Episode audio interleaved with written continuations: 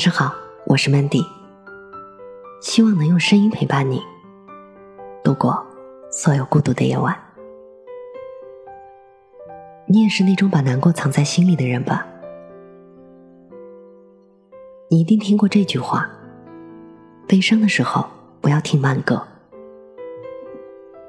好死不死，我前一段时间心情不好，结果听了陈升的《把悲伤留给自己》，歌里唱着。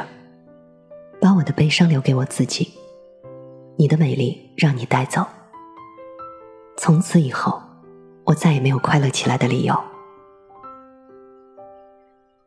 那时候就有些自怜自艾，觉得无人在身边的日子实在有些苦。然后我去找朋友聊天，我对他说：“我最近心情不好，许多事情都很焦虑，有些迷茫，还有点懒。”朋友意兴阑珊的说：“哦，是吗？”我装作很生气的样子。哎，你怎么也不劝我两句呢？朋友对我说：“如果劝你能解决这些事情的话，那活着也太容易了吧？你不就是想发泄一下吗？你说我听，你说出来就好些了。”一时间我有些泄气，算了。我去洗澡了，狠狠心咬着牙洗了个冷水澡。当被冷水劈头盖脸浇着的时候，我脑子里逐渐开始清醒。其实不能埋怨朋友看似不通人情，实际上我的气急败坏，恰恰证明了他是对的。你可能也会有这样的感觉，有时候我们就会因为一句话、一首歌。或者一些平时根本不会注意的细节，就能引发一系列的情绪反应。随后突如其来的，就是诸多的回忆，各种各样的感受和片段都会挤进脑子里，来不及分辨，来不及细细梳理，轰你个措手不及。而在这些片段里，最容易被看到的，就是那些不被人察觉的难过。有一句话是这样说的：“幸福总是短暂，而且让人容易忘记；而痛苦往往刻骨铭心。”我想，他之所以难忘，不仅是因为感受深刻，更重要的是你在这些难过里经历过许多，而这些经历让你无法释然。我一个同事。之前和男朋友分手，拉着身边所有人倒苦水。一开始大家还耐心的安慰他，让他想开点，别为了一个男人毁了自己的生活。但你是否察觉过，有些人在难过时，会因为别人的几句劝慰变得有恃无恐，愈加愿意把自己扮演成一个弱者的形象，渴望从别人那里得到更多的安慰。这位同事就是如此，眼看他就要走向另外一个极端，有人提醒他不要钻牛角尖，结果他讶异的说：“你不是我的朋友吗？怎么向着那个臭男人说话？”后来大家都有些烦了，安慰的话说了一箩筐，一点用都没有，反而加剧了他的偏激。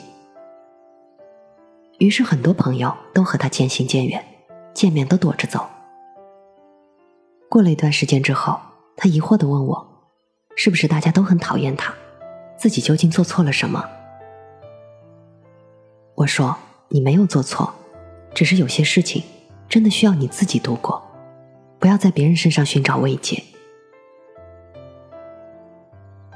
每个人都无可避免的在成长，无论你是否愿意，生活总会给你一些压力和挫折，让你不得不面对。”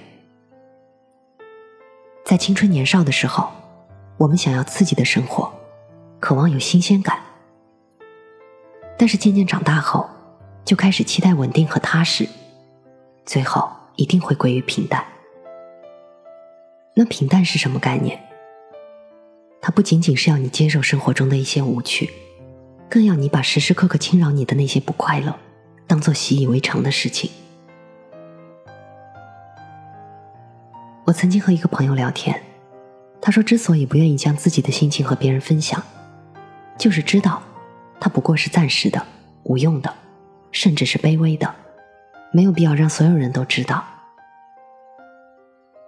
或许你也是这样的人吧，把所有悲伤的话都留给了自己。无论你是否愿意，都无可避免的会面对这些旧伤发作的时刻。有些事情要来来回回的想，有些痛苦要坦坦荡荡的面对。你肯定也有很多时刻觉得当下无法度过吧？失恋的时候，觉得全世界都背弃了你；失业的时候，苦恼以后的日子可怎么过？失眠的时候，辗转反侧，内心无法安静。任何不顺心的当下，都觉得可能这一次是没有办法安然度过了。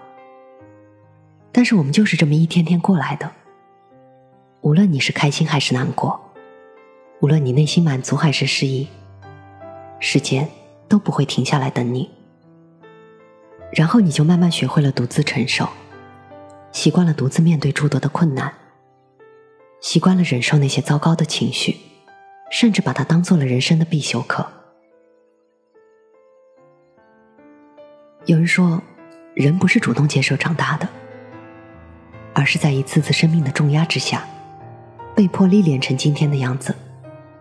我深以为然。如果可以，我宁愿活得任性一点。矫情一点，宁愿把所有内心的边边角角都敞开来告诉身边的人。但我们不能，唯有自己学会勇敢，才能承受生活给予的一次次挑战。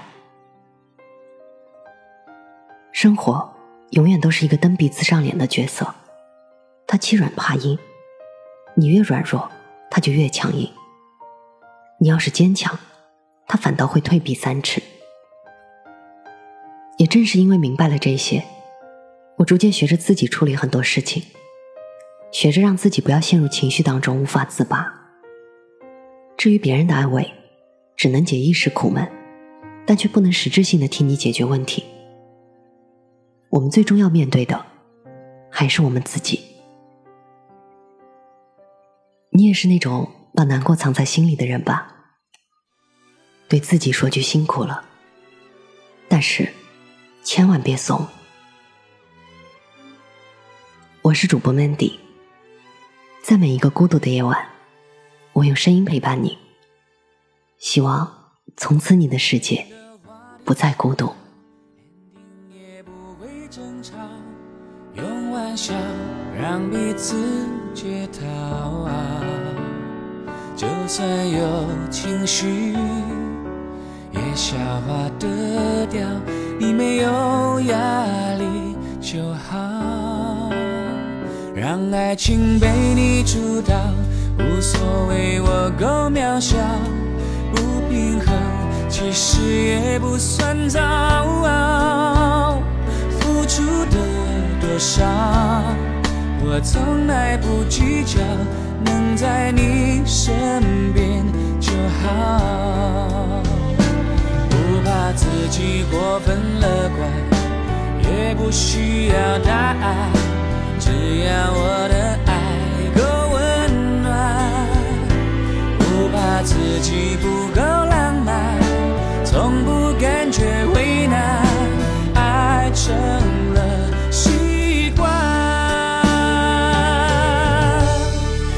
好好先生的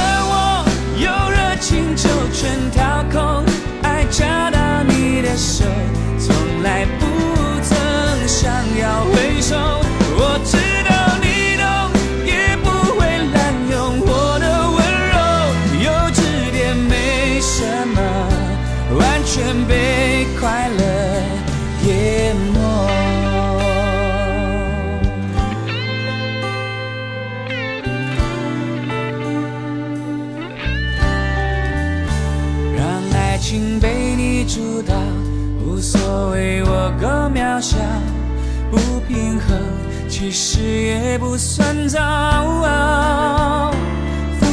得多少，我从来不计较，能在你身边就好。不怕自己过分乐观，也不需要答案，只要我的爱够温暖。不怕自己不够